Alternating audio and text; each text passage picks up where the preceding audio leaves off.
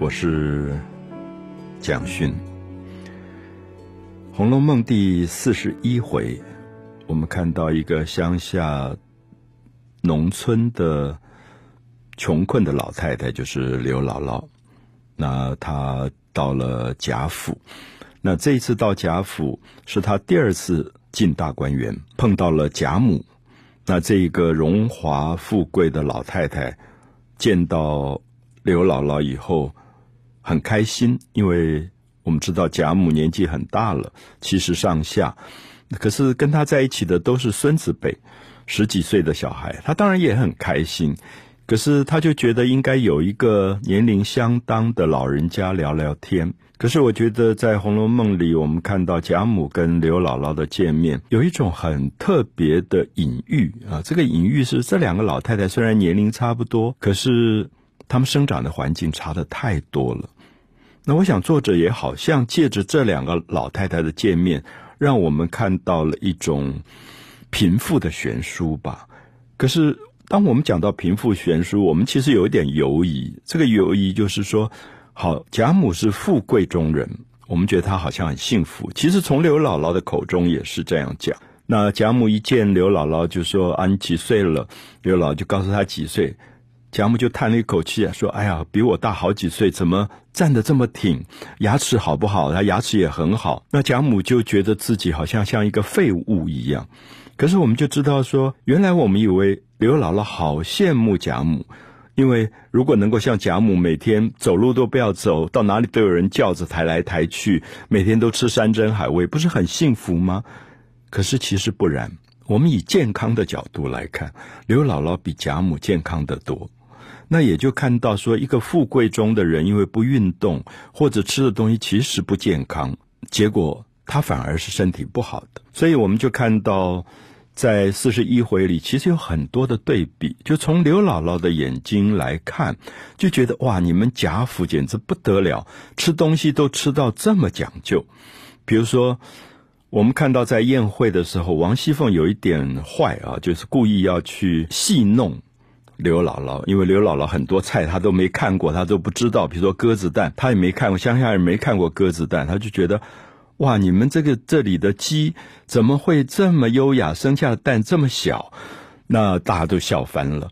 那可是这些地方就在对比出，从刘姥姥的一个乡下人的眼睛来看，那个食物她都不晓怎么做的。那王熙凤夹了一些东西来给她吃，说：“你尝尝看。”这个东西好不好吃？他吃了以后觉得啊，好吃的不得了。他说：“这什么东西做的？我回去也学一学。”王熙凤就说：“这是茄子啊！”我想我们每一个人都知道茄子是什么样子，茄子什么味道。可是刘姥姥就说：“你别骗我了，哪有茄子有这样的味道？如果茄子有这个味道，我们在乡下我们就每天种茄子就得了。”后来王熙凤就跟他说：“这个茄子怎么做的？你要把茄子的皮先刮掉。”然后只要里面的肉切成碎丁啊，一小块一小块，然后用鸡油去炸，鸡油炸完以后，再把它跟鸡脯肉、还有香菌、新笋、蘑菇、五香豆腐干，还有各种的干果，全部切成丁，用鸡汤来煨干，然后用香油一收，然后放在一个瓷罐子里，吃的时候拿出来拌一拌吃。好，结果刘老听了以后说。怪怪，一个茄子要好几只鸡去喂它，怎么会不好吃？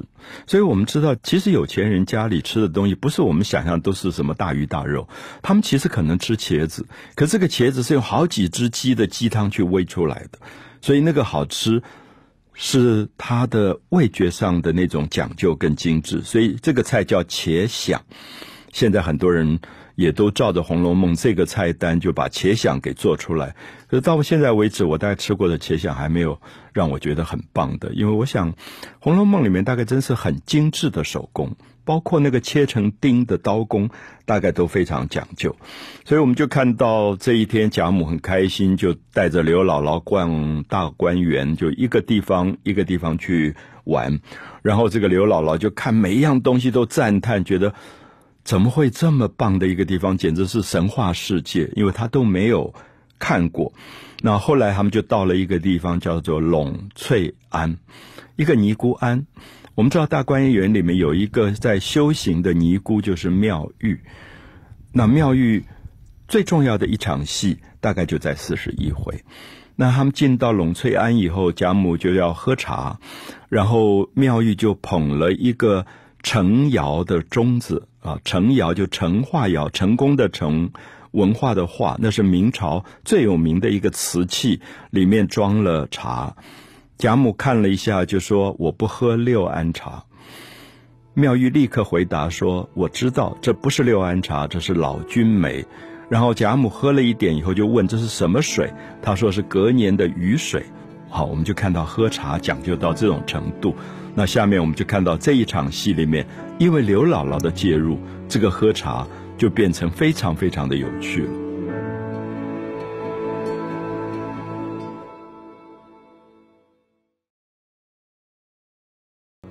我们看到谈《红楼梦》四十一回的人，很多人都会谈前面一段讲到的茄子。做出来的茄鲞啊，茄鲞用鸡汤煨出来的茄鲞，也有很多人会提到刘姥姥后来就到了栊翠庵，然后他们在妙玉的服侍底下喝茶。我们知道妙玉是一个非常洁癖的人，她本来是一个官家的女孩子，后来家里落难，那因为她为人很洁癖，所以她就出了家。用修行的名义让自己有一个很安静的环境，可是我们看到，我们现在都觉得，如果你修行出家了，作为一个出家人，好像应该把人世间所有的讲究就看淡了啊。比如说，我们看到弘一大师出家以后，真的是粗茶淡饭，别人给他什么。最初的食物，他就吃那个东西，因为那才叫做修行吧。啊，一般人讲的苦修。可是妙玉不是，你可以看到妙玉喝的茶这么讲究，老君梅，然后要用隔年的雨水留在那边来泡这个茶，而且是用明朝的古董成化窑的杯子来装。好，贾母尝了一口以后，贾母就顺手就把这个茶交给旁边的刘姥姥说：“你也尝尝看。”好，刘姥姥就喝了一口，然后说：“好是好，就是太淡了。”好，我们这句话我们立刻看出来，因为乡下人其实喝茶是很喝很粗的。我们小时候大概在庙口，在大树底下有那个奉茶，大概就是很粗的茶，所以味道也很浓。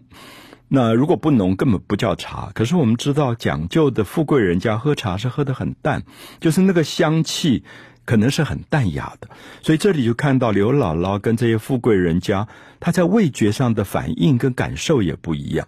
我们就看到妙玉其实心里非常不高兴，因为妙玉有绝对惊人的洁癖，她的东西根本不让人家碰的。然后她拿出这么珍贵的明朝的古董这个茶杯来装茶给贾母喝，不是要给刘姥姥喝，就没想到贾母递给了刘姥姥，好像。贾母觉得一视同仁，我喝了你也喝吧。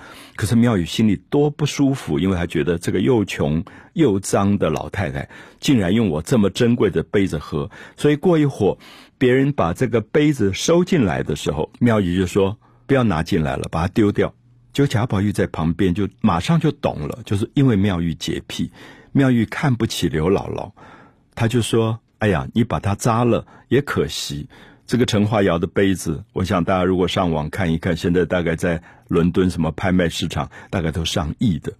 那么珍贵的古董，就把它砸了，他不要了，因为他觉得是有那个又穷又脏的老太太碰过。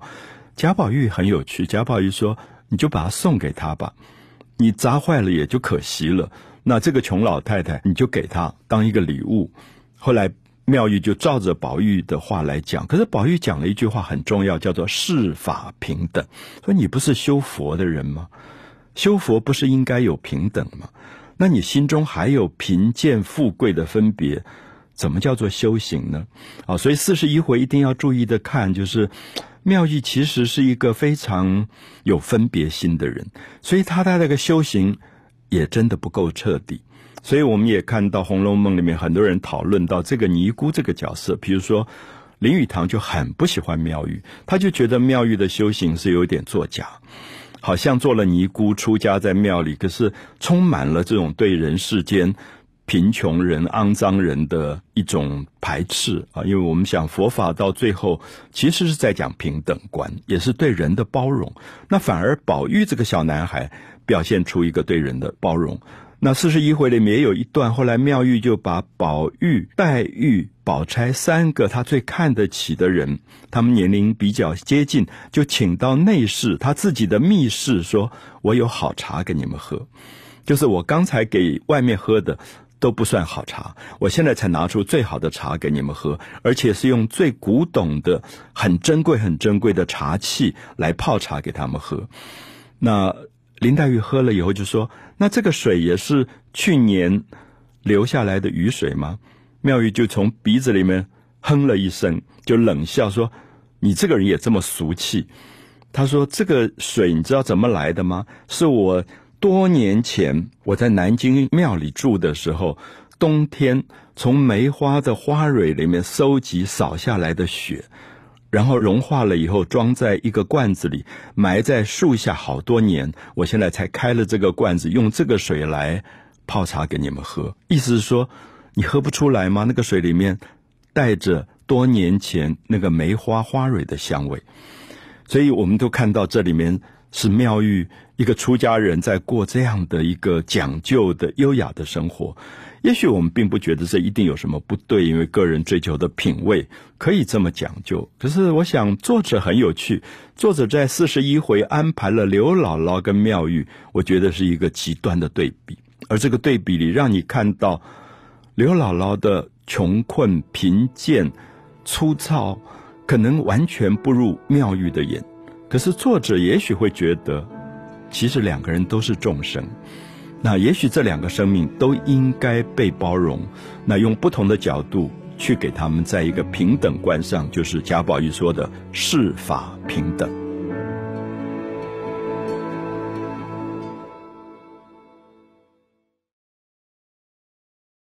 我们在读《红楼梦》的第四十一回的时候，一方面感叹于一个出家的年轻的尼姑妙玉。在生活上如此讲究，如此追求，喝茶喝到精致到这种程度。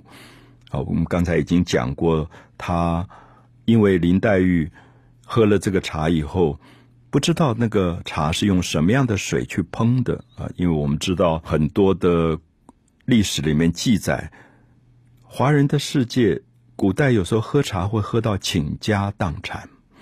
就是因为追求茶叶的讲究，追求茶器的讲究，追求烹茶的工具的讲究，追求水的讲究，最后可以昂贵的不得了。可是有时候我们也在想，品味一定要贵吗？品味一定要这么重视外在的形式吗？啊，所以。这个妙玉就笑了，黛玉说：“你连这个水都尝不出来，这是五年前我在玄木盘香寺住的时候收的梅花上的雪。把梅花花蕊里的雪扫下来，然后放在一个瓮里面。”然后这个瓮埋在地底下，他说一直舍不得喝，今年夏天才打开，我只吃过一次。今天我是因为看得起你们三个人，贾宝玉、林黛玉、薛宝钗，我才第二次拿这个水来泡茶。他就说了，前一年留下来的雨水，它的味道那么轻浮，怎么喝得了？我想，我们今天大概自来水的水都拿来泡茶了。我们大概很难想象说，以前妙玉在庙里他是这样喝茶的。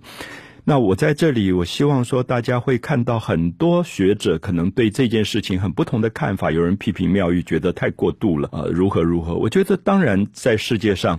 有人追求很精致的品味、优雅的、高雅的品味，可是我们不要忘记，当他面对刘姥姥的时候，一个乡下人可能穷的连饭都没有得吃的时候，你就感觉到他的追求的优雅有一点被讽刺了。所以我一直要提出来，四十一回里面贾宝玉讲出的这一句话四个字非常重要：世法平等。